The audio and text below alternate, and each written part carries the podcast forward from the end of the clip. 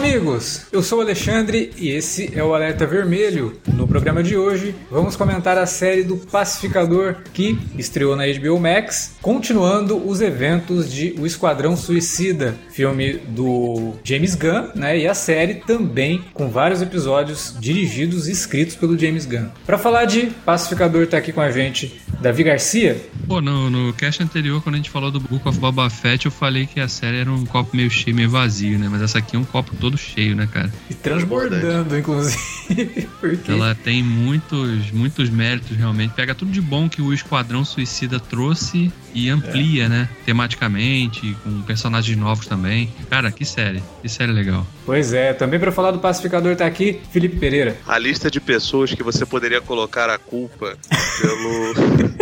Começa com Alexandre Luiz Rosa, Davi Garcia, Wilker Medeiros, Alain Veríssimo, Igor Frederico, Flavieira o Arley Bonano e por aí vai. Pois é. Cara, é legal que no, nos extras que foram soltando depois, né, nas, tem, tem, uma cena estendida dessa cena aí que ele cita o nome do James Gunn. ele cita o James Gunn e o Fred Stromer que faz o Adrian Chase, que é o, o vigilante. o vigilante, cara, é muito o, bom. O Economus fala, essas pessoas nem existem. Aí o, o vigilante olha assim pra ele, que isso, cara? Mas é isso, nesse clima bem descontraído que a gente vai falar de O Pacificador logo depois da vinhetinha. A gente já volta.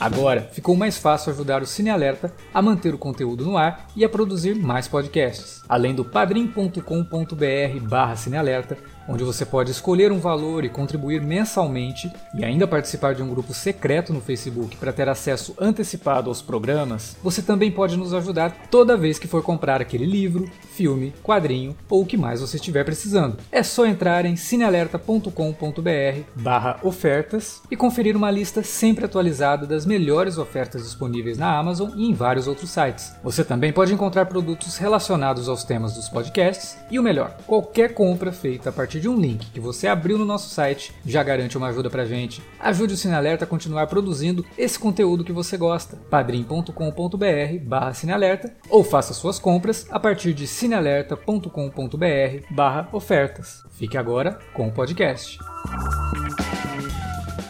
Antes de você começar a ouvir, um aviso. Esse programa tem spoilers, então se você nunca viu a série, assista, depois venha ouvir o podcast. Ou, se você não liga para spoilers, continue escutando.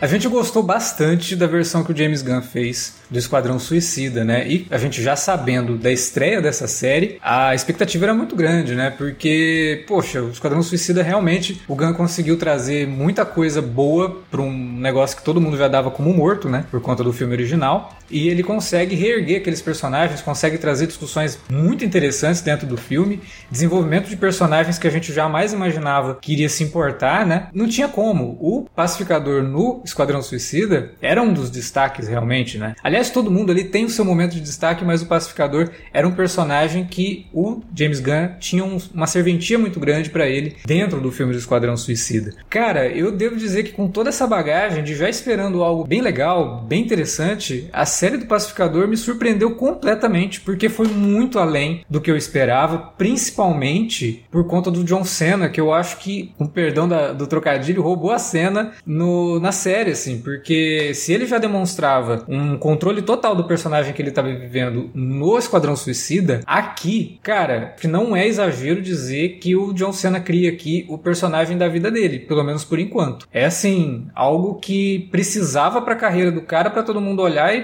pensar, nossa, mas esse cara é bom, hein? Esse cara não é só um cara fortão, só um brucutu que veio lá da luta livre e que resolveu fazer filme de brucutu, não. Ele tem alcance dramático, ele consegue passar umas nuances no personagem e o roteiro do James Gunn é tão bem sucedido em ir de um ponto a outro de uma forma assim tão absurda que em determinado ponto você tá rindo do cara e depois você, sei lá, cinco minutos depois você olha, cara, eu, tava rindo desse cara. Você, você começa até a se sentir meio culpado por ri com ele ou ri dele, porque a história dele é tão trágica e ele tem ideias tão torpes, né, por conta de toda essa história trágica dele. E o James Gunn consegue trabalhar isso de formas assim que beira o brilhantismo mesmo de um autor, sabe? Peacemaker, Pacificador, não é só uma mera adaptação de quadrinhos em que tudo tem que fazer sentido para que depois vire bonequinho ou que vire produto, nem nada disso não. Tem uma história boa para ser contada ali. O James Gunn realmente teve uma liberdade bacana e conseguiu trazer essa história de um personagem que ninguém nunca deu muita bola mesmo, né? Vamos ser sinceros. Conseguiu trazer essa história à tona de uma forma extremamente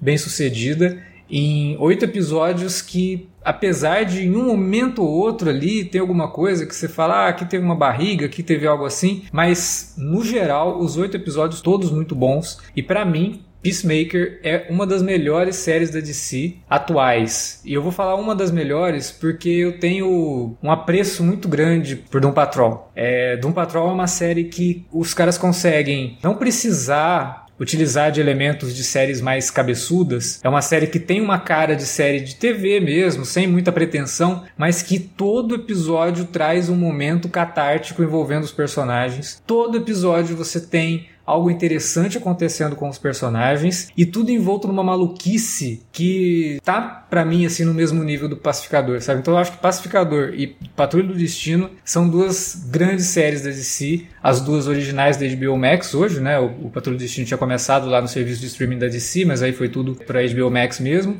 E claro, Superman and Lois, que é uma série do CW e que para mim se comporta como uma série muito mais séria do que a gente esperaria de uma série do CW. Além, é claro, de é, Legends of Tomorrow, que eu deixei de acompanhar por um tempo, pretendo voltar ainda, mas que nunca me desapontou, sabe? Sempre foi uma série muito divertida, mas sempre foi isso, né? Uma série divertida. Agora, Pacificador, Doom Patrol, é, Superman and Lois, elas são séries assim que deveriam ser visitadas por quem ainda não viu. Quem assistiu Pacificador, aproveita a dica, assista Doom Patrol também, que eu tenho certeza que vocês vão gostar bastante. É que é uma série que muita gente nem sabe que existe, né? A série da Patrulha do Destino. Superman and Lois ainda tem um personagem grande, que é o Superman e tal, mas Patrulha do Destino e Pacificador, eles estão. Aliás, acho que o Pacificador está ah, até um nível abaixo, assim, em termos de quem conhece esses personagens, né? Patrulha do Destino ainda tem uma participação nas animações, né? Lá no Young Justice, no, no Titãs, né? E tudo mais. O Pacificador realmente é um personagem, assim, pouquíssimas pessoas conheciam, o que ajuda muito, né? Porque o James Gunn não precisa ficar preso a convenções do que pode ou não fazer com determinado personagem. Faz o que ele quer aqui para servir a história que ele quer contar. Inclusive usando um outro personagem também, esse sim, que um ou dois fãs ali, que eram os únicos que estavam preocupados com isso, que não gostaram muito, né? Que foi o, o Vigilante Vigilante, que tem uma mudança muito grande em relação ao que ele é nos quadrinhos, mas que faz todo sentido dentro desse universo criado aqui pelo Pacificador como uma continuação do Esquadrão Suicida, né? Cara, e uma coisa que eu acho fascinante nessa série, que era uma coisa difícil quando a gente para para analisar o Esquadrão Suicida, principalmente a forma como ele termina. O pacificador, ele, porra, ele se torna um vilão no final do filme praticamente, né? Sim. É um cara fascistão mesmo ali, seguindo ordens ali, mata o Rick Flag no final do filme. E aí, quando a gente vê aquela cena pós-crédito com ele sobrevivendo lá no hospital, a gente fala, porra, mas. É, eu vou ter que torcer por esse cara numa série própria, né? Aquela altura, é, justamente, aquela altura a gente já sabia que teria série, né? Então a gente fica, porra, mas como assim, cara? Esse cara vai ser o protagonista da série? Geralmente a gente tem que gostar do protagonista da série para ver, né? Como é que a gente vai gostar desse cara? O que, que o James Gunn tá pretendendo com a ideia de, de centrar uma história nesse personagem, né? Mas aí Foda isso, cara. Né? Assim, não sei se vocês chegaram a ver o, o último Velozes e Furiosos. É, eu vi. É, vocês gostam da, da. Até mais do que eu, eu também gostava de, de pelo menos do, dos últimos filmes. E esse foi muito ruim. É, e a participação foi, foi do John Cena, cara, é bem fraquinha, cara. Ele é. tá muito mal. Não, e sem contar que você já sabe qual é a do personagem, né? É, ele aparece no filme e por conta da história dele com o irmão, né, que é o personagem do Vin Diesel, você sabe que no final vai ter uma redenção ali, que os dois vão meio que fazer as pazes e ele no futuro pode ocupar o espaço que era do The Rock como o Brucutu da vez, né? Mas, cara, o Veloz e Furioso, nossa, é terrível o novo aí com, com ele. É um desperdício total. A gente vendo o Pacificador e vendo o que, que dá para fazer com o John Cena quando ele é bem dirigido é, e tem um bom é. texto, você vê um troço daquele e fala, cara, que desperdício do cara, né? Quando, quando, quando eu revi, cara, fiquei muito muito com isso em mente, que eu falei, caraca, cara, porque tem, tem duas versões do filme, né? Uhum. Eu vi a versão do diretor, é quatro minutos a mais só, não vale nem um pouco a pena, sendo bem sincero. Mas é, é realmente uma, uma parada de desperdício. E, cara, assim, a, é. A gente tem que lembrar também que, apesar do, do Pacificador não ser um personagem que tem tantos fãs, né? Afinal de contas, ele é um, do, um dos heróis que era da, da Charlton, né? Que foi comprado pela DC, né? Junto com, com Questão, Besouro Azul, né, Capitão Átomo. Átomo, né? Ele deveria estar, seria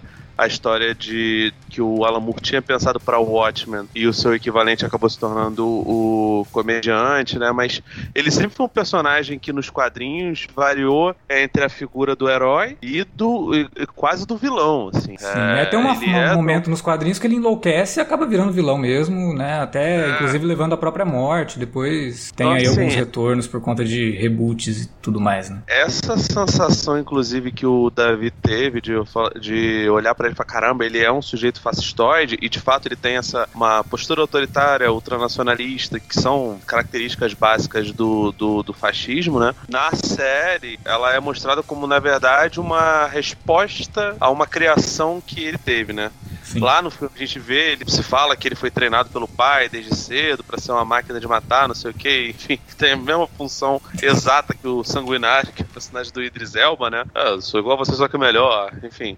E aqui se torna complexa essa criação dele. Porque você pega o pai dele, e nos quadrinhos o pai dele não era o, o dragão branco, né? Era sim um sujeito, acho que era soldado da, da do terceiro Reich. Soldado não, era oficial do, do terceiro Reich. E, enfim, na série fizeram uma amálgama com outro personagem, que é o dragão branco, que esse sim é um personagem que participou do Esquadrão Suicida. Quase matou a Amanda Waller, inclusive.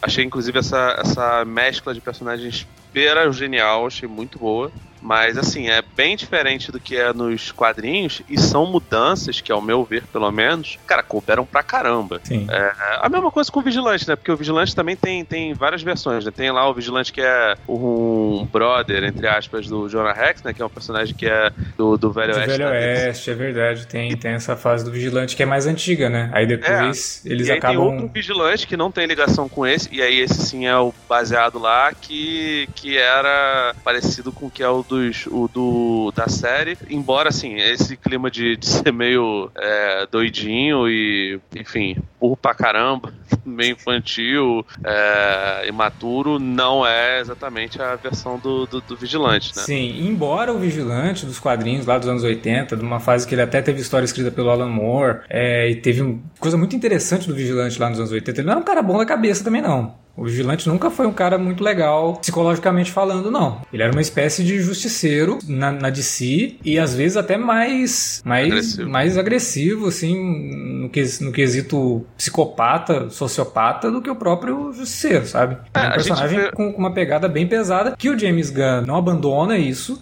mas é. usa ele aqui. O visual, cara, é perfeito. O visual do Fred Stroma fazendo o Vigilante, eles acertaram assim absurdamente, né? Independente da interpretação do personagem dentro do que ele é aqui na série, mas visualmente ele tá, cara, é tá falando do traje? Sim, é a mais perfeita tradução de um personagem de quadrinhos para uma série, cara, disparado, assim, é muito bom. Só que, Gostei. obviamente, com uma, uma, uma roupagem diferente no que diz respeito às características psicológicas dele. Ele realmente aqui, ele é um cara muito maluco ele, cara, na verdade, assim, tem uma pegada Deadpool forte ali, né? Eu vou te falar que tem uma pegada para mim do Fuinha, mas. Cara, a parte que ele tá na. É, do Fuinha, do. do... O, o, que é até o personagem lá do, do Silicon Valley, amigo do, do Deadpool. Ah, tá. É, e vou te falar, a parte mais louca para mim é exatamente quando ele tá sem traje, quando ele tá dentro da cadeia e ele faz aquela, aquela brincadeira com a galera da, da, da KKK, né? Risadinha do Tennessee que, enfim, esfrega na cara deles a, a idiotice e a futilidade, né? Para além da, do Essa... preconceito, inclusive, do, da suposta supremacia branca, né? Essa sequência que você citou da cadeia mostra um outro aspecto muito legal que eu achei do trabalho do, do Fred Stroman, né? Porque ele consegue navegar entre, entre a piada e a seriedade num, assim, num piscar de olhos, né? Porque ele chega ali, ele senta ali, parece, ele começa fazer uma piada, os caras até riem dele, né, tal. Pô, quem é esse maluco sentando aqui, né, falando. De repente ele começa a falar a falar as verdades pros caras ali e, porra, ele, e você vê que a, a voz dele até muda, cara, o tom assim, sabe, de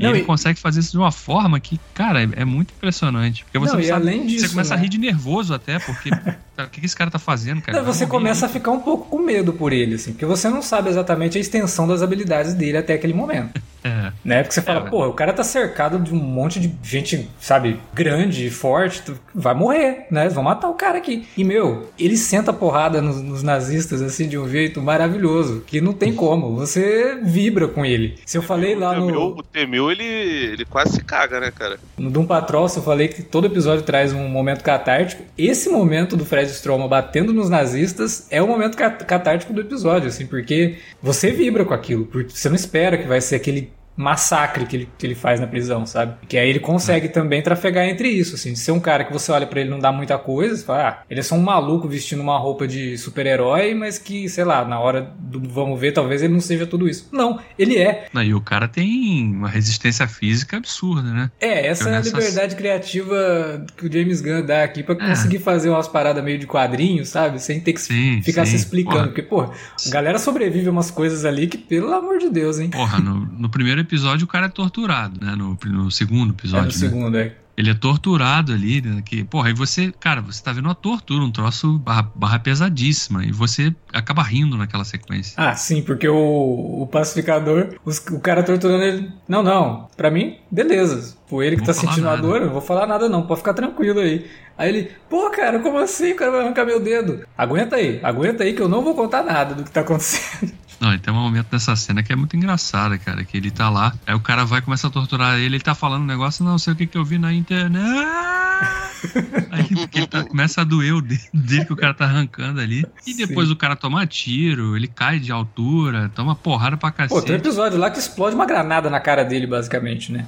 Tanto que ele vai pra batalha final com a roupa toda rasgada, já tudo detonado. Né? É, por causa dessa bomba e tá beleza com ele. É, realmente o uniforme que o pessoal usa ali tem uma boa, uma boa consistência. Né? É.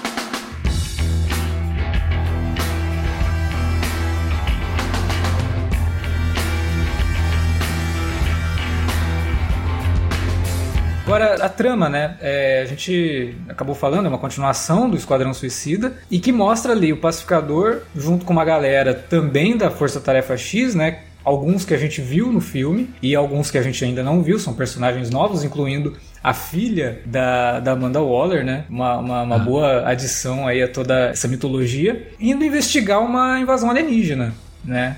que é uma parada totalmente absurda, mas que cria momentos assim muito engraçados, né? Porque o alienígena lá é um bichinho, tipo um inseto que entra na ah, pessoa. Ah, borboleta, né? É, é. Mistura de borboleta com gafanhoto.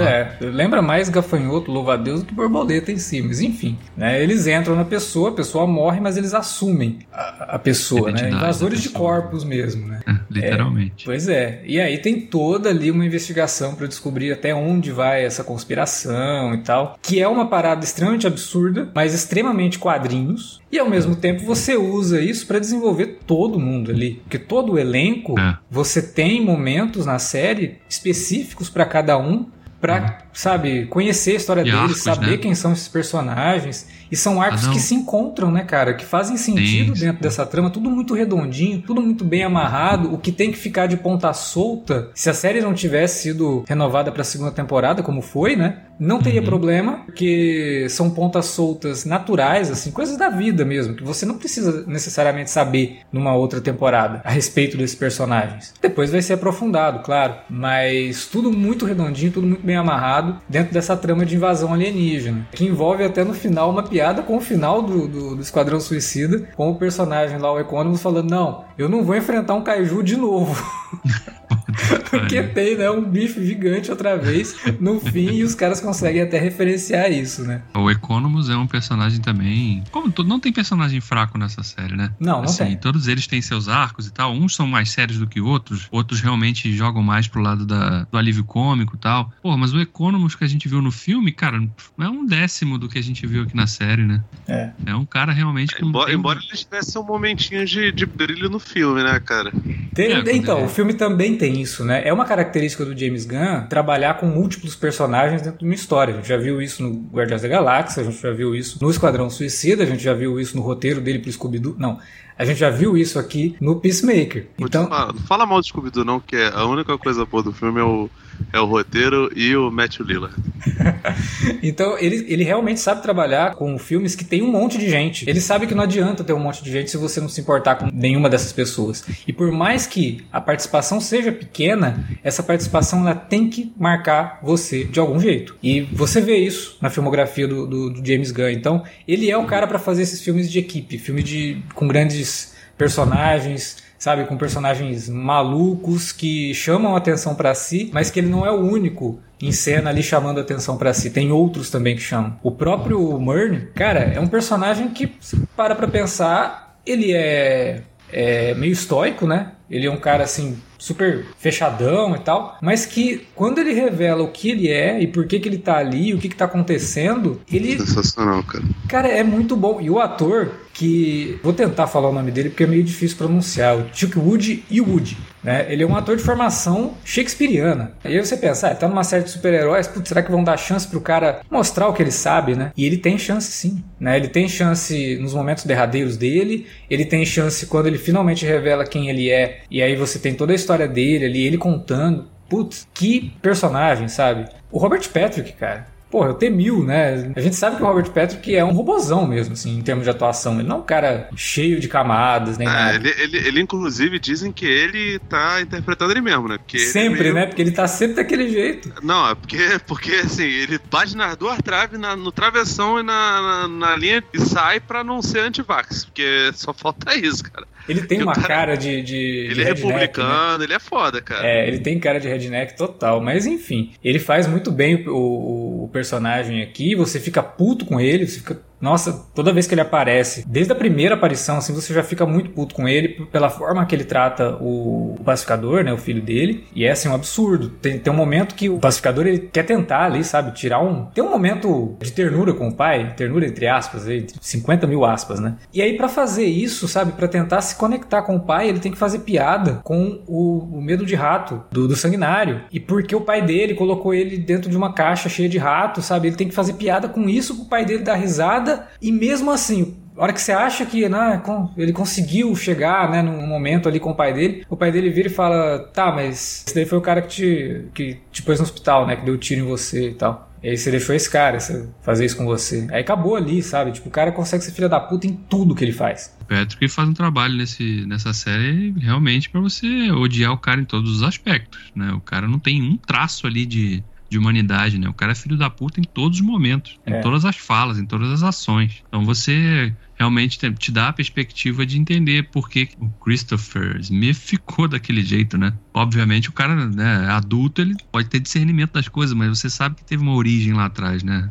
Sim. E você sabe de onde que vem toda a ideia, tudo que ele tem, assim, de ideias que são racistas, que são preconceituosas e tal, você é. sabe de onde vem ali, né? Ele Sim. pode ter, mas ele não tem, porque tu vê claramente que ele é um adulto infantilizado, não só pelas brincadeirinhas que ele faz, porque ele, ele tem um tom ali de seriedade que, por exemplo, exemplo, o Adrian Chase, né, o, o, Vigilante não tem de vez em quando, até porque o Vigilante claramente é mais novo, né, ele fala que ele é, acho que ele é irmão mais novo de um amigo Sim. pessoal do Christopher Smith, mas você percebe que o trauma e a, a relação parental ali deixou ele com um certo desfalque. O Christopher Smith, ele é um sociopata na acepção da palavra, mas ele precisa sempre da aprovação paterna. E assim, cara, são uns temas muito pesados, porque, pô, você trata o tempo todo, os, as pessoas ficam é, atrelando a, ao pacificador uma posição de ultradireita e ele fica, não, que isso, cara? Não, isso não me define, não, eu não sou isso. Por quê? Porque ele sabe qual é a, a filiação do pai dele e, naturalmente, cara, assim, se você nasce num, num, num ambiente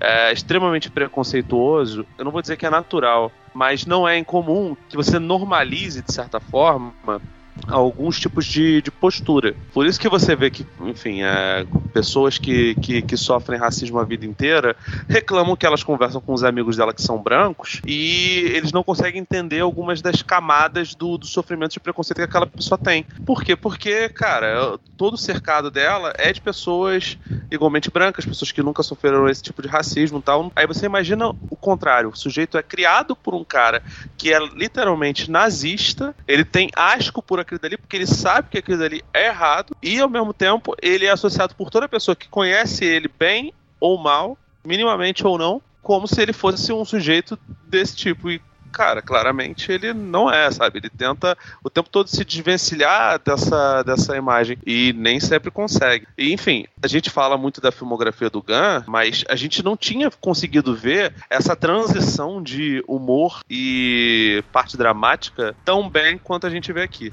Muito por conta do tamanho do, dos episódios, né? Os episódios não são muito longos, mas é um tempo de duração que daria o quê? Uns dois filmes? Por aí, né? Possivelmente juntando todos os episódios. Ah, eu acho que dá uns três filmes, né? É, pois é, então, enfim. Dá, dá... média é 35, né? É, talvez uns três filmes aí. É, tem episódios é, de 40 e poucos minutos. Tem, acho que tem, teve é, um episódio que chegou a 50, se não me engano. É porque geralmente tem, tem os filmes de, de super-heróis de em dia, você vai pegar ah, o, o The Batman meia, agora, é. duas horas e meia. Então, se, sei lá, se tem cinco horas, é, provavelmente é, é, daria uns dois filmes. Então, assim, você tem muito tempo e aí você consegue ver o James Gunn livre para escrever o que ele quer. Né? O Matheus Vale, um abraço para ele, inclusive, que é o HQ Man, é, é brother, já gravei com ele algumas vezes. Ele fala isso muito bem, pontua muito bem. É o fato de que a série consegue ser ridiculamente engraçada, extremamente engraçada até o momento que ela não é. E quando ela não é, ela fortalece o drama de um jeito que eu, sinceramente, não lembro de ter sido tão bem encaixado quanto é aqui em quase nada, cara. É muito difícil você ver uma série que consegue ir de um polo ao outro tão bem, cara. E, e assim, isso daí emula basicamente o nível de humor e de mentalidade do próprio pacificador. Porque o Chris Smith é assim. Ele tá o tempo todo estressado, sabe? Sempre é, destruído é, psicologicamente, fazendo piadas, só aí daqui a pouco ele se depara com a realidade, a realidade é dura pra caramba, bate na cara dele e aí ele tem que ser dramático porque a vida dele é trágica. É uma vida trágica, não tem jeito, tá ligado? E, cara, é impressionante, assim, como essa série consegue lidar bem com essas questões. Eu acho que, para além de tudo isso, a série do Pacificador ela faz uma discussão, eu acho que muito pertinente porque a gente está vivendo hoje, não só a questão de grupos de direita e do crescimento de discursos fascistas, nem nada disso não, mas as raízes disso, sabe? E nesse sentido, você lidar com as raízes disso dentro de uma série de super-heróis e ao mesmo tempo tentar bater um pouquinho na fixação que o americano tem por esses personagens, por esses super-heróis que em grande parte do tempo se comportam dentro de uma narrativa um pouco fascista ou muito fascista, é, com ideais assim que beiram realmente a imposição de uma ideia ou a questão até de uma ditadura, mesmo que seja branda, digamos assim, o pacificador fala disso e fala disso com uma propriedade que o James Gunn vai buscar no discurso, acho que do próprio Alan Moore, sabe? O James Gunn já falou várias vezes que o quadrinho preferido dele é o Watchmen. E a gente já discutiu aqui, por exemplo, as adaptações do, do Zack Snyder, falando que o Zack Snyder também gosta muito de Watchmen, né? Mas só que o Zack Snyder, ele, não vou dizer que ele não entendeu Watchmen, só vou dizer que ele talvez não tenha apego à mensagem principal do Alan Moore ali. O James Gunn, eu acho que ele pegou mais essa mensagem, ele pegou mais a ideia que o Alan Moore, depois de muito tempo, acabou até falando isso publicamente, do que, que ele pensa sobre o fascínio do norte-americano pelos heróis. A, a, ideia de que você tem ali personagens que usam máscara, em contrapartida com uma nação que foi criada lá no seu momento mais é, problemático em cima de uma galera que também usava máscara, que foi o começo da Ku Klux Klan. O Alan Moore vai até longe demais ao dizer que para ele o primeiro filme de super-herói é o filme lá do, do D.W. Griffith, né? O, o Nascimento da Nação. nação. Sabe? É, então ele, ele faz um, um, link muito pesado. E aí você tem o pacificador aqui, um super-herói, ou pelo menos um cara que acha que é um super-herói, cuja origem dele tá na Ku Klux Klan, tá na, no, na supremacia, tá num sujeito que tem ali os seus seguidores usando máscaras que remetem a Ku Klux. E ao mesmo tempo você tem que fazer esse personagem se desvencilhar disso e perceber o que, que ele está fazendo, sabe? E ter ali o seu momento quando ele tem sonhos dele matando o Rick Flag e o Rick Flag falando que piada. É, então tem muito desse personagem realmente que você vê que nitidamente o James Gunn vai buscar as referências corretas do Watchmen para contar essa história. Afinal de contas, o Watchmen era para ser uma história chamada Quem Matou o Pacificador, né? É, e é. que aí depois... e, e, assim, incrivelmente o, o pacificador do James Gunn não é o comediante. É, pois do, é. Do, do, do Moore, sabe? Ele é, ele é bem diferente. Pro bem ou pro mal, pelo menos o discurso que está tá sendo proposto é um discurso que, que não exclui e que não destrói as pessoas, tá ligado? Também não estou falando que o James Gunn é um anjo de candura, não. Já cometeu seus erros, já sofreu até cancelamentos no passado. E acredito é, eu, que eu... muito desse discurso aqui do pacificador é uma reflexão do próprio James Gunn, sabe? James Gunn é um sujeito que sabe seu lugar na indústria e acabou se tornando grande muito por conta do, do talento dele e por conseguir inserir uma faceta mais artística dentro de um, de um cinema bem mais comercial engessado, que normalmente né? se propõe, né? É, engessado, sabe? Você, você vê os filmes da Marvel e você acha que todos eles são iguais. A exceção, grandes partes, é a duologia, agora a trilogia, né? Dos Guardiões da Galáxia e possivelmente os filmes do, dos russos com o Capitão América, por motivos bem diferentes. É, o filme que eu, que eu mais gosto do Gun, inclusive, não é nenhum desses filmes de herói, é um filme chamado Super, muito maneiro, que é com o nosso querido Dwight lá do, que do também tem ali seu pezinho e ótimo. Na questão de mostrar o herói improvável, o herói que, sabe, é uma pessoa comum que veste uma roupa e, fica, e tipo, a roupa não cabe dele direito. Homem... Aliás, a filmografia dele antes de fazer Guardiões, cara, aquele Verme de Rastejante são que eu ah, acho é, divertidíssimo é muito também. Legal. E, enfim, eu tô falando que o James Gunn é um herói da. Nossa, meu irmão, caraca, encarnação do Marx. Não, não é isso. Mas ele sabe lidar com, com, com os clichês de, de super-herói. E ele consegue, cara, falar de um jeito que o grande público é capaz de entender. Ele não tem é vergonha, né, de estar tá adaptando um, uma coisa que é naturalmente boba. História de super-herói, uhum. sabe? Você tá falando aqui de uma invasão alienígena, você tá falando, ou no caso do, do Esquadrão Suicida, do, também, né, de um alienígena gigante que tava preso no meio de uma ilha e que aí você vai lá salvar o bicho e tal. São coisas bobas, assim, mas que uhum. não é porque é bobo que você vai renegar isso e tentar construir algo cheio de, de, de pompa em cima para poder fazer o público esquecer o que ele está vendo. Não, as pessoas sabem que elas vão ver um, uma série, um filme, né, no caso do Pacificador, no caso do Esquadrão Suicida, de pessoas uniformizadas, sabe, que são esquisitas e que são completamente malucas. Então, qual o problema de você se entregar a isso? Sabe, de se entregar a essa bobagem que, que são entre aspas, assim, essas histórias de linha. Porque eu não tô falando que quadrinho é bobagem, não é isso. Mas quadrinho de super-herói, pelo menos os quadrinhos de super-herói que saem mensalmente, é uma bobagem, sabe? É uma bobagem que é pra vender, mas que é pra vender para poder né? gerar. Né? É um escapismo muito barato, sabe? É. Claro que tem coisa muito boa feita em cima de super-herói, tem histórias muito boas. Até dentro dos quadrinhos de linha, dos quadrinhos mensais. Você tem arcos ali. Realmente, você olha e fala, pô, isso aqui devia estar. Tá... Isso aqui é uma graphic novel de verdade, não é só um quadrinho bobo que está sendo lançado mensalmente só para cumprir tabela. Isso é exceção. A grande maioria do que você tem dentro de uma editora é, como Marvel de si, cara, é Mas qualquer aí é que coisa. Eu acho que tá, tá um mérito, né? Ele consegue realmente transformar isso num produto que é palatável para a maioria das pessoas. O cerne da, da, da série é realmente um né, fazer piada de humor negro, politicamente incorreta, mas ao mesmo tempo também tratar de alguns temas num tom sério, né? Porque ele tá te fazendo refletir sobre quão errada essa visão de mundo, né? O cara se diz o pacificador, mas ele sai matando às vezes de forma indiscriminada. É, esse é o lema é. dele, inclusive, né? A paz a qualquer custo. Tem, mesmo que eu tenha que matar um monte de gente para chegar na paz, né? Pois é, vamos assim, é, matar todo mundo realmente para chegar na paz, né? Não vai ter mais ninguém. É, não vai ter mais conflito. Sob né? essa ótica, né? Mata todo mundo, não tem conflito.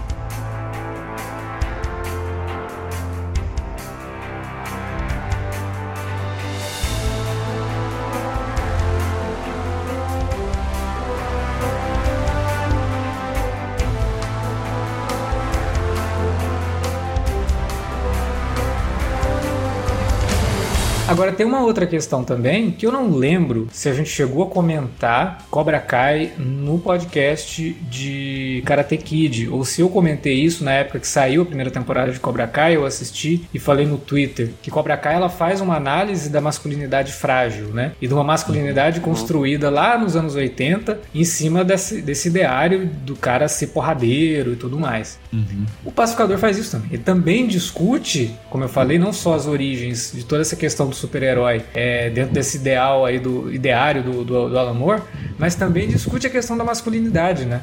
Porque o próprio personagem do pacificador ele tem momentos ali que ele se revela inclusive bissexual, porque o pai dele fala: você dormiu com mulheres e com homens, Sim. né?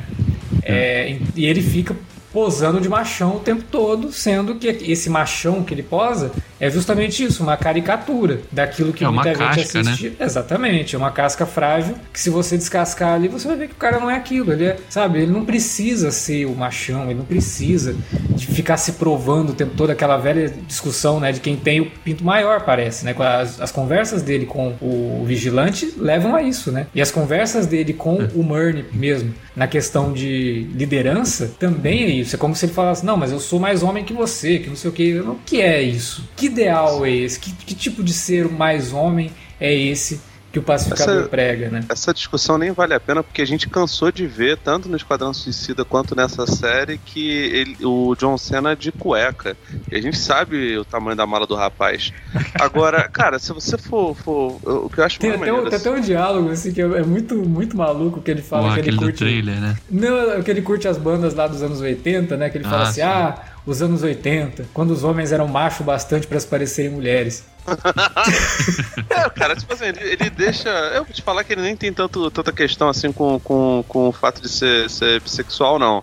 Acho que ele, que ele é, é, inclusive, bem resolvido com isso. É tipo, a parada. Não, ele da- é, da- só que pros outros ele tem que se mostrar outra coisa, sabe? Eu acho que pra ele, beleza, tranquilo, não tem problema. Mas Mas, então, mas é porque. Enfim. é ele porque tem eu que vestir a que- máscara do que a sociedade aceita, sabe? E assim, é maneiro porque o James Gunn, ele é um sujeito que ele trata das. Ele fez um filme que era bem importante, boa parte das, das questões que ele, que ele aborda ali, Pra depois, quando ele tinha tempo de tela, poder desenvolver um- outros assuntos, tá ligado? É, por mais que a série tenha uma linha guia parecida com a do Esquadrão, de também ser uma, uma invasão alienígena, até isso é desenvolvido é, gradativamente, né? Eu não sei se vocês pescaram, provavelmente sim, porque vocês são mais observadores do que eu, mas dos primeiros episódios não fica muito claro que, o que, que são as borboletas, como elas funcionam, o que, que elas são, se é uma parada alienígena, se não é, se é uma parada de teoria da conspiração. Eu achei até que tinha mais a ver com bagulho de teoria da conspiração, independente dos alienígenas, do que qualquer outra coisa.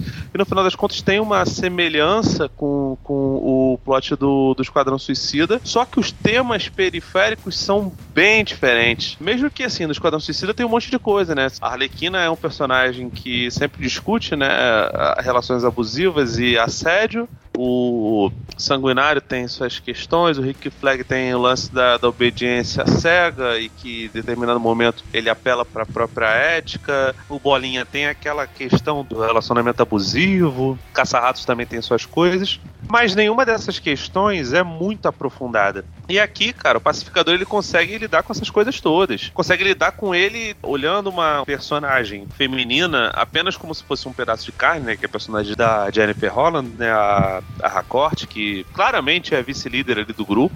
E ele percebendo que, caraca, meu irmão, você não precisa ser um completo idiota só porque você tá se aproximando de uma mulher, tá ligado? É, a, a própria é, a amizade dele com a, com a personagem da Danielle Brooks, né? A Leota Debaio, se eu não me engano, não tem nada a ver com o Ban Debaio do Miami Heat. Esperava eu que tivesse, mas não tem. Também é uma parada muito bem, bem desenvolvida, sabe? Passa por, por, por altos e baixos e, como diria o próprio vigilante, seria bom que ela fosse sua BFF, porque, né, você tem uma fama meio ruim. Ele, caraca, cara, até você, tipo. É, tem que- isso também, né? Que lo- logo no primeiro episódio você tem o cara jogando na cara. Ele fala, cara, você só bate em gente preta, em gente. É... Não, todo mundo fala Latino, isso, cara, não sei o quê. Todo, bicho. Aí ele, não, eu não faço isso, uma não. parada- Aí, aí, tipo assim, e ele não chega.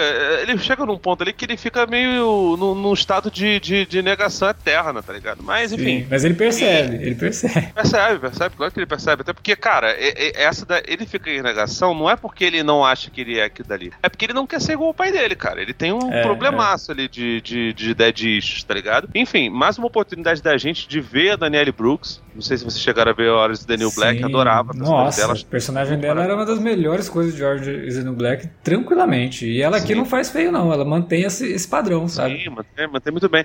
E, e todo um grupo de, de, de personagens que você olha assim num- numa primeira vez e você fica. Ah, tá. são- são- alguns são engraçados. Ah, lá o Economus, né? O, o gordinho da cadeira e, pô, é isso, não sei o que. Você não imagina que eles vão ser é, desenvolvidos, né? E são, cara. E mesmo os que têm uma participação pequena, como é o Judomaster, que se eu não me engano é um herói também da, da sim, Charlton, sim, né? da Charlton, né? É. É, que, enfim, das poucas vezes que aparece brilha intensamente, maravilhoso. Até eles, assim, você vê que tem, tem, tem boas participações, sabe? Eu, eu, fiquei, eu fiquei, assim, meio extasiado, cara, como, como se organiza bem a miscelânea de, de, de personagens e que poderiam ser sempre os genéricos. E não são, cara, ao contrário. É uma série, assim, que você assiste, cara, e é delicioso assistir, porque você se diverte, sabe? Você tem cenas de ação muito boas envolvendo ali os personagens quando tem que ter, e tem o drama na medida certa, e você se importa com tudo que você tá vendo ali. Então é uma série que a gente ia assistindo aos episódios e ia comentando, fala, cara, que série maneira, que troço legal de assistir. Que produção assim de alto nível dentro do HBO Max, que é muito bem produzida, de alto nível em todos os sentidos, assim, porque ela é muito bem feita, ela tem bons efeitos visuais, tem bons efeitos especiais também. O Wiggly é fantástico, né, cara? O Wiggly é sensacional. Aliás, né, o James Gunn pra criar mascote é um negócio incrível, né? é, ele é foda, cara. E, pô, o que fazem aqui é a Veta, né, que fez, né? É. Porra, tem momentos que você fica na dúvida, cara. Não é uma árvore de verdade ali, cara? Ele tá muito. É muito cara, bom, cara. Perfeito. É, Não, usaram, usaram né? a maioria das cenas é animatônico, mas tem uma bomba também que faz, é uma bela atriz. Ah, ela faz captura de movimento, né? Isso. eu tenho, tem um negócio de um aspecto da série que eu acho legal que ela explora também através da dinâmica do pacificador com o vigilante, que é aquela coisa mesmo, vocês até citaram, né? Eles se comportam, esse pacificador, muitos, muitos momentos se comporta como um adolescente num corpo de adulto. Uhum. E aí a gente tem ali no início, não lembro agora se é no segundo ou terceiro episódio, que o Peacemaker tá lá no trailer dele e tal, e aí o, o, vigilante chega ali numa janela que tinha sido quebrada, o pacificador toma um susto, né? Ele fala assim, não, olha para trás aqui. Ele, cara, não vou olhar, você, tá, você quer me mostrar o pinto aí, eu tenho certeza.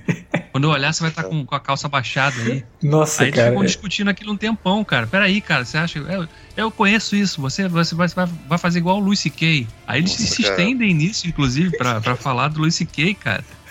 Aí quem é Luis C.K.? Ah, Porra, assim, a série consegue fazer comentários, inclusive, sobre coisas reais, de, de fato, né? Sim, os diálogos cara, são é, muito é, bons, cara. Isso é quase uma nota de rodapé da Wikipedia, né, Davi? E, e assim, soa natural. Impressionante é isso. É, os diálogos são muito é, bons. Você funciona. consegue imaginar as pessoas, duas pessoas naquela situação, naquele momento, conversando exatamente sobre aquilo, sabe? Conhecendo é, as influências do, do, do, personagem, o que, que ele consome ali. Você sabe que eles falariam sobre aquilo, né? Uma coisa que eu acho que a série faz bem também é utilizar a música, que é até um clichê falar em coisas que o James Gunn está envolvido, né? Porque ele realmente sabe fazer isso muito bem. Escolhe a dedo ali as músicas para trilha sonora e principalmente para abertura, né? A abertura foi assim, uma, uma das maiores surpresas foi a abertura, porque quando começou, eu, mas que, que porra é essa? Isso é a abertura da série? Como assim, né? Eu nunca não consegui pular nenhuma vez. Não tem como. Eu só pulei na primeira porque eu tinha assistido os dois primeiros episódios numa tacada só, né? Eu falei, ah, que já é demais também. Já, já vi ali, já tô, já dei continuidade, vou pular. Mas depois, cara, não tem como você pular aquela abertura porque o troço é muito legal. E você percebe nitidamente ali que alguns atores, né, e tal, estão se segurando para não rir, porque todos fazendo aquela coreografia super séria, mas a figura do John Cena, super sério, naquela roupa, fazendo aquela dança, é muito ridícula sabe? E não é sorte do, do, do, do, vigilante, né? Que talvez nem seja o Fred Stroma, que tá com aquela máscara e ele pode estar tá se esborrachando de dar risada. Ah, mas o cara, o cara deve ter participado. Você nota que o cara também se diverte fazendo essa série, cara. Não, é. com certeza. É porque, na verdade, o, o, vigilante ele era pra ter sido outro ator, né? Aí teve uma troca e tal, entrou o Fred hum. Stroma depois. Então, não sei em que momento que essa abertura foi gravada. É, né? Então, nesse sentido, não, não tem muita certeza que era ele ali. Mas quem quer que seja, debaixo daquela máscara ele é o cara de maior sorte na abertura, porque ele pode rir sem ficar se segurando. É, a menina que faz a namorada da Adebayo tem até cortes nela, assim, porque você percebe que ela tá, tá pra rir, sabe? Ela tá muito pra rir. Quem não prestou atenção, assista aí a abertura do Pacificador Pô, e presta né? atenção só nela. Você, você já, já tem vontade de rir só vendo quando aparece os cachorrinhos lá. A, tem um cachorrinho que tem uma roupinha ali que parece Sim. que ele tá usando calça jeans e Cara, é muito uma bom. blusinha. É muito bom. Então, só de olhar aquilo você já tem vontade de rir, pô. O problema é, é que na, na, segunda temporada eles vão ter que pensar em outra abertura, né? Porque vários daqueles personagens lá já não, não vão estar tá mais na série. E aí eles vão ter que pensar em outra coisa. Talvez até em outra música. Legal, ah, vou colocar o James Gunn pra criar, pra Pô, botar a criatividade essa, pra funcionar aí. E essa abertura é tão curiosa porque a banda da, dessa música, né? É, Wigwam. Do You Wanna Taste It é o título da sim, nome da sim. música, né? Essa banda tava, ela foi dispensada pela, pela gravadora dela uma semana antes da estreia da série. Caramba. Os caras não falam assim, não, não tá surgindo nada, né? Não tem trabalho e tal. É porque eles são uma banda cujo som é total anos 80. Sim. Se você for procurar lá no. Assim, eu achei que fosse uma música criada pra série. Aí depois eu, ouvindo assim, não, parece algo mesmo dos anos 80, né? fui pesquisar, não. É uma banda de glam metal da, da, da Noruega, chamada Wingwam, que é total anos 80, assim, tipo, o visual dos caras, você olha para eles e você acha que é uma banda dos anos 80. Então, eu acredito que a gravadora aí já tinha perdido as esperanças com os caras, né? Porque, porra, né? Até porque é. eu acho que glam metal, cara, é um negócio que ninguém... É, só nicho, assim, é, é, é tipo, é muito... só a galera que cresceu ouvindo lá nos anos 80 e 90 que ainda consome isso. Não, tem, fico, no, não tem público novo pra esse som, sabe? Eu fico mais curioso é para saber como que o James Gunn acha essas pérolas, cara. Ah, assim, cara, porque... ele, ele deve ficar o dia inteiro no Spotify, só ouvindo coisas assim que ele curte, ah. e aí o Spotify vai dando sugestão. Recomendação, né? É, aí ele ouve assim, opa, peraí, o que, que é isso aqui? E anota lá, eu preciso usar isso aqui. Né? Ou, ou, não, cara, tem, tem maluco, tipo, Tarantino também é assim, que, que gosta de, de ouvir coisas gringas é, que, que fogem da caixinha, tá ligado? Vamos, então, vamos provavelmente diferente, né? Ele deve ter, ter ouvido essa parada, não devia ser muito caro, até porque é, os caras o... estavam fora de gravadora, a autora que, que foram. O James Gunn é bem fã de rock, né? Inclusive, né? Sim. Ele teve, quando a série estreou, o IGN fez um vídeo com ele bem, bem engraçado, até não sei se chegaram a, a, a ver. E quem tá ouvindo aí, fica também a dica para conferir, que é, o desafio era, o nome disso aqui é o nome de uma banda ou um vilão de quadrinhos. aí o cara ficava só falando os nomes esdrúxulos assim, aí ele ficava lá, porra, isso aí eu tenho certeza que é um vilão. Aí o cara, porra, nessa aqui tu acertou. E assim, ele acerta várias, cara. Ele acerta vários que são banda, vários que são vilão, erra algumas, né? É porque ele gosta das duas ele coisas. Acerta, ele gosta de rock e de quadrinhos, entendeu? Então, é. fica e tranquilo. De, e de trabalhar com vilão, né? De, e de trabalhar com assim. vilão, é. E de trabalhar com vilão com, com Dead Issues, né? Porque, sim, caramba, sim. todo filme do James Gunn, o personagem principal tem Dead Issues total, cara. Pois é. Então, porra, cara, se até nisso essa série tem essas. trouxe esses temperinhos, né? Porque você tá ali dando uma chance pra uma banda que tava praticamente desacreditada. De Sim. repente, de uma hora pra outra, os caras entram no chart top 10 lá de músicas mais, mais executadas do... do streaming. Tá? É. Mas é legal porque ele já tinha falado no, no Guardiões, né? Que ele escreve os roteiros já com a música que ele quer utilizar na cabeça, uhum. sabe? Então, tipo, ele até fica meio preocupado, pô, a gente vai ter que conseguir os direitos pra essa música aqui, senão eu vou ter um problema, né? Tô, tô criando um negócio em cima disso. Então, eu não duvido mesmo que ele seja um cara que goste muito de música e vai ouvindo, e aí ele, ah, vou escrever um roteiro, tal, vou pegar umas músicas aqui. Ele gosta disso, cara, e dá para perceber que não é uma coisa gratuita, sabe? Não é só pela referência, é. não. É porque realmente tem uma, uma parada que faz sentido estar tá ali dentro da série.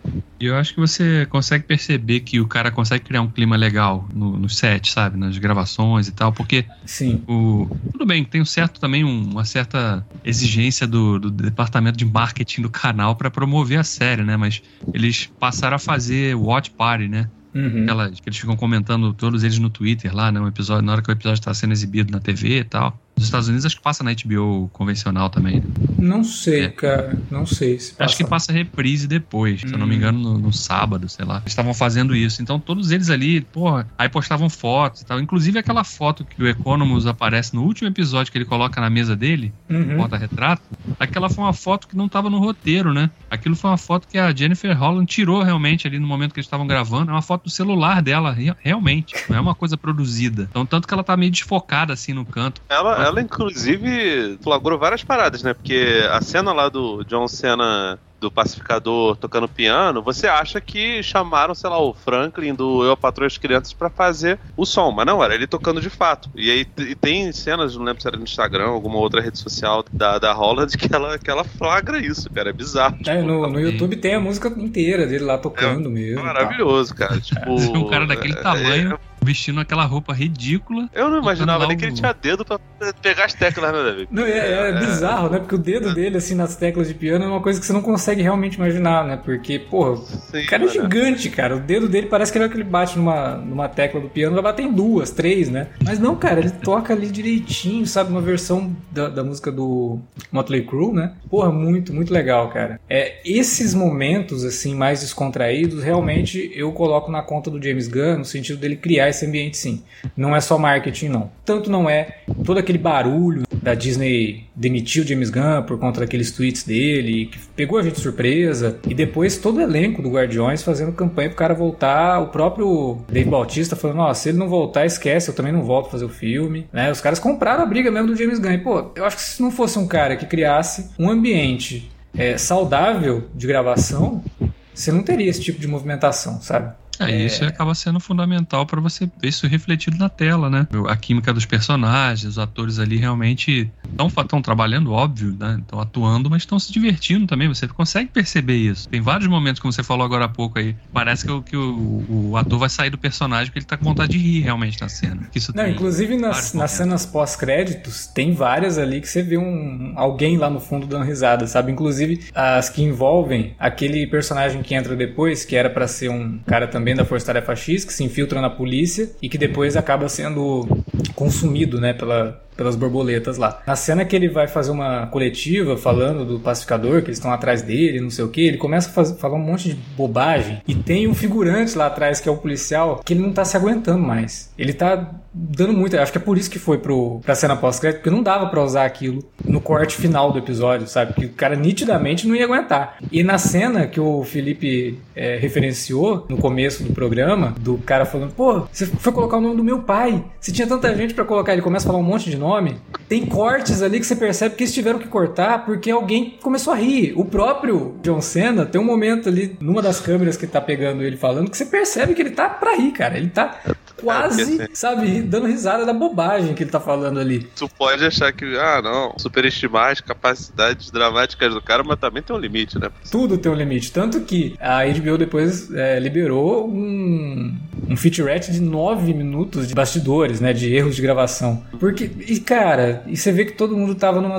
sintonia muito boa ali. Então, você vê isso transparecer na qualidade da atuação, na forma como tem química entre eles e na naturalidade com que eles é, desempenham os diálogos um para os outros, assim. Então, realmente tem muito disso na série e isso se deve total à direção de James Gunn, que ele não dirigiu todos os episódios, mas dirigiu, acho que dos oito, dirigiu seis, né? Só tem dois ali que não, na direção dele. São três. Três são de outros diretores, ele dirigiu cinco. Ah, ele dirigiu cinco? Ele escreveu é. os oito, dirigiu Sim. cinco e ah, os tá. três foram outros diretores. É, e que na próxima temporada a promessa é que ele vai dirigir todos, inclusive.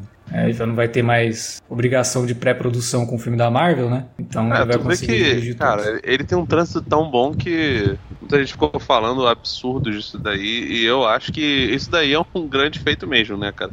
O sujeito conseguir, tudo bem que era pra um seriado, não era uma coisa grande, mas é, dentro da Marvel eles permitirem que, isso, que vai lá o Ezra Miller, dessa vez não bateu nenhuma fã, não, não arrumou confusão nenhuma. Mas, enfim, o sujeito parar lá num, numa, num set de filmagem da Marvel, lá do Guardiões 3, gravar uma cena, enfim, que não é, não é pós-crédito, cara. É tipo uma cena que. Que, que tá no, no episódio, né? Tá dentro do episódio. Sim, e, enfim, e, e, ele conseguir fazer isso, o sujeito vai lá vestido de flash e, pô, não, a Marvel gravou pra mim. Tipo. Cara, o James Gunn já foi lá na DC falar e já conversou com as duas, inclusive. Já conversou com a DC e já conversou com a Marvel. Sobre a possibilidade de fazer Marvel versus DC. É. Só da DC fica meio assim, né? Não sei. Tá. O, o Zé Boné já falou que topa. Não, se a história for boa e a gente conseguir entrar num acordo, não vejo porquê, né? Quem sabe um dia é, no futuro. Isso pode acontecer. Não, não, não, sei se é bom, não. De qualquer forma, acho muito difícil de acontecer se tivesse a chance de. Se acontecer, que seja com o James Gunn, né? Sei, cara, se fosse. É, porque, sei lá, eu imagino Marvel vs DC é foda. Não, é, é foda. Agora, se fosse uma, uma história, sei lá, pegar um. Se fosse o Batman vs Justiceiro do, do Romitinho, aí beleza. Pô, não, sabe que seria é, bom? Batman com o Demolidor. Batman e Capitão América lá do, do John Byrne. Ah, é. Pô, aquela história é legal, cara. A história é muito maneira, cara. Aquela história é muito maneira mesmo. É muito legal mesmo. Você pensou o Joaquim Fênix zoando o Weaver? Pô, que isso, cara, eu sou americano. Mas enfim, né? O James Gunn é o cara que ele é tão boa praça que ele tá conseguindo unir Marvel e DC aí pra. Ó, deixa o cara entrar aí. Tá vestido de Flash, né? Ele não tá no estúdio errado, não. Deixa ele entrar aí que é pra gravar um negocinho aqui. A forma também como, como ele usou para sacanear esses personagens mais icônicos da DC também ao longo da série, né? O Batman é alvo quase constante, e né? o Batman nas, Aquaman, né? Nas sequências com o vizinho ali, né? Do pai do, do pacificador ali, né? Tinha gente até falando que aquele vizinho lá era o Batmite. Era o Batmirim.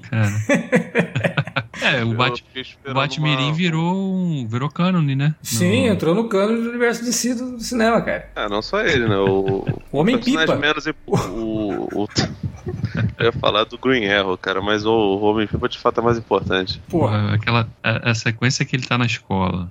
o garoto fala assim: mas vem cá, mas Homem-Pipa? Como é que ele faz pra. Ele, é tão ridículo, é tudo tão ridículo que acho que até as crianças questionam, cara. Você vê o nível da coisa. E aí a gente vê que até um não sei também se foi intencional, até um comentário, né? Que falou assim, porra, nossa, tem um monte de marmanjo ficar brigando aí pra ADC, Marvel, não sei o que. Gente, tudo. Um monte de personagem ridículo, vocês estão brigando aí por. Sim. Nem que usa Colan, pô. Pelo amor de Deus, até, até um garoto de 10 anos tá questionando exatamente. a lógica do ah, super-herói assim. Eu acho que as pessoas têm que abraçar mais esse lado dos quadrinhos, sabe? Tem espaço para coisas sérias, tem espaço para coisas dramáticas. Sim, claro que tem. Mas tem espaço para as coisas mais ridículas. E as coisas ridículas não precisam ser necessariamente ruins, né? É só ter um cara que tem uma é boa porra. ideia por trás e consegue transmitir essa ideia ali com um elenco bacana, com um elenco carismático e uma boa produção. Cara, é isso, Peacemaker é isso. É um negócio que não tem vergonha nenhuma do que é, das origens e do que tá comentando. Tem vergonha de ser, de ser ridículo e, e, e, sabe lidar com seriedade com os assuntos que deveria lidar com seriedade. É, né? é exatamente. É, esse equilíbrio e, é cara, fundamental. Vou te falar, né? é, esse equilíbrio é fundamental, é uma linha muito tênue e, e vou te falar, é difícil de repetir, cara. É. E assim, ele, é. ele já conseguiu. Você vê que tem momentos ali, por exemplo, o, o Stroma, né? O vigilante falando quem sou eu, quem é Igli, por exemplo, é um bagulho que combina muito com aquelas piadas do, do da invisibilidade do Drax, né? Uhum. Enfim, embora eu acho que no caso do vigilante realmente fica difícil você identificar quem é a águia quem é, quem é o, o vigilante. É, então, esse tipo de piada quinta série, de boa, né? É, é fácil até de você. Somente. Sempre tem gente muito infantil vendo filme de, de, de herói mascarado, é fácil de você conseguir conversar. Agora, conseguir variar essas coisas é, é um desafio, cara. Se o sujeito não tiver extremamente inspirado como estava nessa primeira temporada, eu temo pelo que pode acontecer numa eventual segunda. Eu não temo muito porque James Gunn mandou muito bem até agora, né? Eu acho que embora a série tenha sido renovada, não vai ter pressão nele, tipo, ó, tem que sair meio do ano que vem. Acho que faz no seu tempo, porque acho que o cara tá ganhando realmente espaço lá dentro pra... Até porque ele já falou Porra. que vai fazer outra série baseada em outro personagem do Esquadrão Suicida, né, o David? Sim, que eu sim. espero é. que seja o, o, o Doninha. pode ser, né? Porque o Doninha foge no, no na cena pós-crédito do Esquadrão Suicida, pode ser que tava indo. E é o irmão dele, né? Então ele pode dar o protagonismo é. de uma série aí pro irmão dele. Eu chutaria Parente. que ou vai ser o Bolinha, pode ser o Bolinha também, numa pode. história do passado, ou o personagem do, do nosso querido Michael Hooker lá, que eu esqueci o nome. Ah, é. Mas você sabe que a, a Caça-Ratos também é uma, uma, provável. É, bem provável. Porque ela. ela ah, ela é ótima, um cara. fio narrativo do, do, do, do Esquadrão Suicida é ela, né? Ela ajuda os personagens a se unir e tal. Ela é uma, ela é uma personagem importante no filme e que seguraria uma. uma... Se vem ela, irmão, tu imagina, porque o James Gunn ele, ele é bom da lábia, né, parceiro? Ele me chama o Taika Waititi pra poder fazer as participações, ele dirige um episódio ou outro, daqui a pouco é você roupa ele. É verdade. O Taika Aí... também tá trafegando entre universos, né? O Taika é malandrão também. É. Não tem essa de ter amor à camisa, não caras são diretores novos, Davi. Pelo amor de Deus, assim, eles estão. Eles não são diretores de, de, de, de videoclipe, tá ligado? não tô, não tô superestimando, não. Acho Thor Ragnarok legal. Acho ele um bom diretor, eu gosto do, do filme dele lá, do garotinho, o Jojo Rabbit. Tô, tô superestimando as capacidades do, do Taika, não, mas tem que ficar segurando mesmo, não, cara. Até porque é, a empresa. Não, eu também acho, cara. Não tô falando qualquer, isso. Qualquer no, besteirinha assim. não. É só tu ver, o James Gunn foi, foi mandado embora por conta de, de, de ser leuma de um bagulho de anos atrás e que não representava o que ele pensava naquele momento. Pois é. Não, e é, você vê funciona, né? um cara como o Taika, o cara como o James Gunn, eles têm que estar atrás de estúdios que vão dar liberdade para eles. Então, assim, entre fazer um filme como diretor de aluguel, que pode ser um filme até que pode ir pro Oscar, ou fazer um filme idiota, mas que ele tem total liberdade para fazer, eu acho que o James Gunn é o tipo de gente que escolheria fazer o um filme totalmente idiota, mas que ele tem total liberdade, sabe? Do que simplesmente ser pego para fazer um negócio que ele vai ser E ele quase prova isso no Guardiões da Galáxia, sabe? Que é um dos filmes mais diferentes da Marvel, que mais fogem do, que, do padrão estabelecido pelo, pelo Kevin Feige. E o Taika tá na mesma linha, sabe? Já conseguiu estabelecer credencial bastante para mostrar que é capaz, né, de fazer, pegar personagens obscuros e construir tramas que são, são divertidas, mas também conseguem falar de alguns temas sérios. E, é, e, e histórias que eles querem né? contar, né? Histórias que eles sentem que tal é o momento de contar essa história. Então, Pô, legal, vamos, vamos falar sobre e, isso. Né? E fazer esse casamento, né, cara? A série mais assistida aí do da HBO Max, por exemplo, né? Uma das séries mais faladas aí do, nesse período de exibição. E, cara, a concorrência é forte hoje em dia. Sim. Você pegar um personagem desse que não, não é popular, né? E conseguir fazer essa, essa série ser comentada do jeito que ela foi, vista do jeito que ela foi, cara, os caras devem falar assim, porra, é, realmente, cara, entrega a chave pro cara aí que ele. Sabe o que ele tá fazendo, né? Vai conseguir tomar conta disso aí, vai fazer coisa. Tra, tra, extrair coisa boa daí. Sei lá, eu espero que realmente ele consiga ter esse espaço para pelo menos, sei lá, ser um dos cabeças para fazer planejamento de, de universo compartilhado ali, talvez, ou não. Fazer coisas isoladas assim mesmo, como. como é, ou entrar como produtor para supervisionar isso e deixar o. Sabe? Impedir que o estúdio fique entre o criador e, e, e a obra, sabe? É. Falar, não, dá liberdade pro cara, vocês não querem que ele dirija o filme? Deixa eu dirigir o filme, vamos ver o que vai dar aí, cara. Coloca, é. bota fé no, na, no, talento do cara aí e deixa ele trabalhar. E é o que aconteceu aqui e funcionou perfeitamente. Eu também concordo com o Felipe é muito difícil o raio cair duas vezes no mesmo lugar. Fico um pouco receoso com uma segunda temporada mesmo. Mas dou meu voto total de confiança pro James Gunn pra ver o que ah, vai eu vou te falar também, ele não precisa repetir a mesma fórmula, cara. Ele pode fazer uma não, parada... eu espero que não repita, inclusive. Ele, ele pode fazer. Ele pode eh, fazer a máxima do, do Monty Python agora para algo totalmente diferente. Sim. Ele pode não fazer um bagulho super engraçado. Evidentemente que se ele não fizer isso, ele vai ter que lidar com hate por fim. Não, a questão da, da, da comédia, de humor negro aí, ele vai fazer isso. Daí é, é acho que é uma gosto, característica né? do trabalho é, dele também. É. Isso. Mas eu espero que não seja um repeteco assim em termos de estrutura e tal. Que seja realmente uma é. continuação que dê vazão para as coisas que são deixadas aqui, como por exemplo toda a questão da revelação da Força Tarefa X, né, pro, pro mundo todo, como é que isso vai influenciar, inclusive no filme, provavelmente vai ter um outro Esquadrão Suicida do James Gunn também, então Vamos ver para onde vai essa história, né? Tá sendo construído algo aqui, mas o melhor de tudo é que você, isso daí é o menos importante depois que você termina de assistir a série. Você não fica falando disso, você fica falando é. da série. Isso é um Sim. gancho que foi deixado ali. Ela se resolve. Ela né? se resolve por si, ela se basta sozinha, sabe? Isso é muito, uhum. muito importante nos dias de hoje. Parece que tudo tem que fazer ligação com alguma coisa. Aqui não, a gente é. tem uma história realmente fechada, tem um arco de um personagem que entende o seu lugar ali dentro que entende a sua posição e que faz as pazes com ele mesmo. Ou pelo menos começa a fazer as pazes com ele mesmo. O sentimento de culpa dele é muito grande por conta de tudo que aconteceu, tanto no filme do Esquadrão, como também por conta da origem dele, né, vindo aí de um, um pai abusador e de um pai que é um nazista, basicamente, né? Então, é. dentro disso, cara, é uma série, como eu tinha falado lá atrás, muito bem resolvida, muito bem amarrada, com personagens que realmente têm arco, sabe? Você não vê todo mundo ali começa num ponto e termina em outro. Tem um avanço, uhum. tem um crescimento, é tudo muito bom. Sim. Espero na segunda temporada que não regrida. Vai chegar agora. É que não fique estagnado também. Né? Exatamente. Né? Tem novos desenvolvimentos. Tem novos né? desenvolvimentos, é. Agora, antes da gente terminar, cara, uma pergunta aqui séria para vocês. Se vocês fossem escolher qual capacete do Peacemaker pegar, qual que vocês pegariam? Ah, o de raio-x, cara, o de divisão de raio-x lá, não tem jeito. Esse daí, todo mundo pegaria esse daí. Mesmo que você que tá dizendo que não pegaria, é pra não pegar mal pra você, mas você pegaria também o de raio-x. Eu sei que pegaria. Ah, eu vou te falar, eu preferia. É porque ele não, é, não tá pronto, né? Mas eu queria usar o supersônico lá que a, que a Debye usa no, no final. É, vira uma bala, né? Pô, cara, é muito Pô, cara, maneiro, eu... hein, cara? Tu virar o, o, o, o míssil do, do, do, do X-Men. Pô, mas ali corre o risco de ser o primeiro. Né? É, exatamente, corre o risco de ser o primeiro e única vez de, de uso, não, né? É que ela é, teve sorte que ela atingiu. Tem o, um capacete que dá sarna, cara. Ah, que é ótimo Porra, o diálogo é com o pai dele, né? Porque eu acredito que todo homem tem que ter sarna uma vez na vida pra aprender a ser homem. que? Cara, tem parada realmente, né, cara? Basta o cara ser nazista, o cara tem que ser maluco completo, né? Are you ready?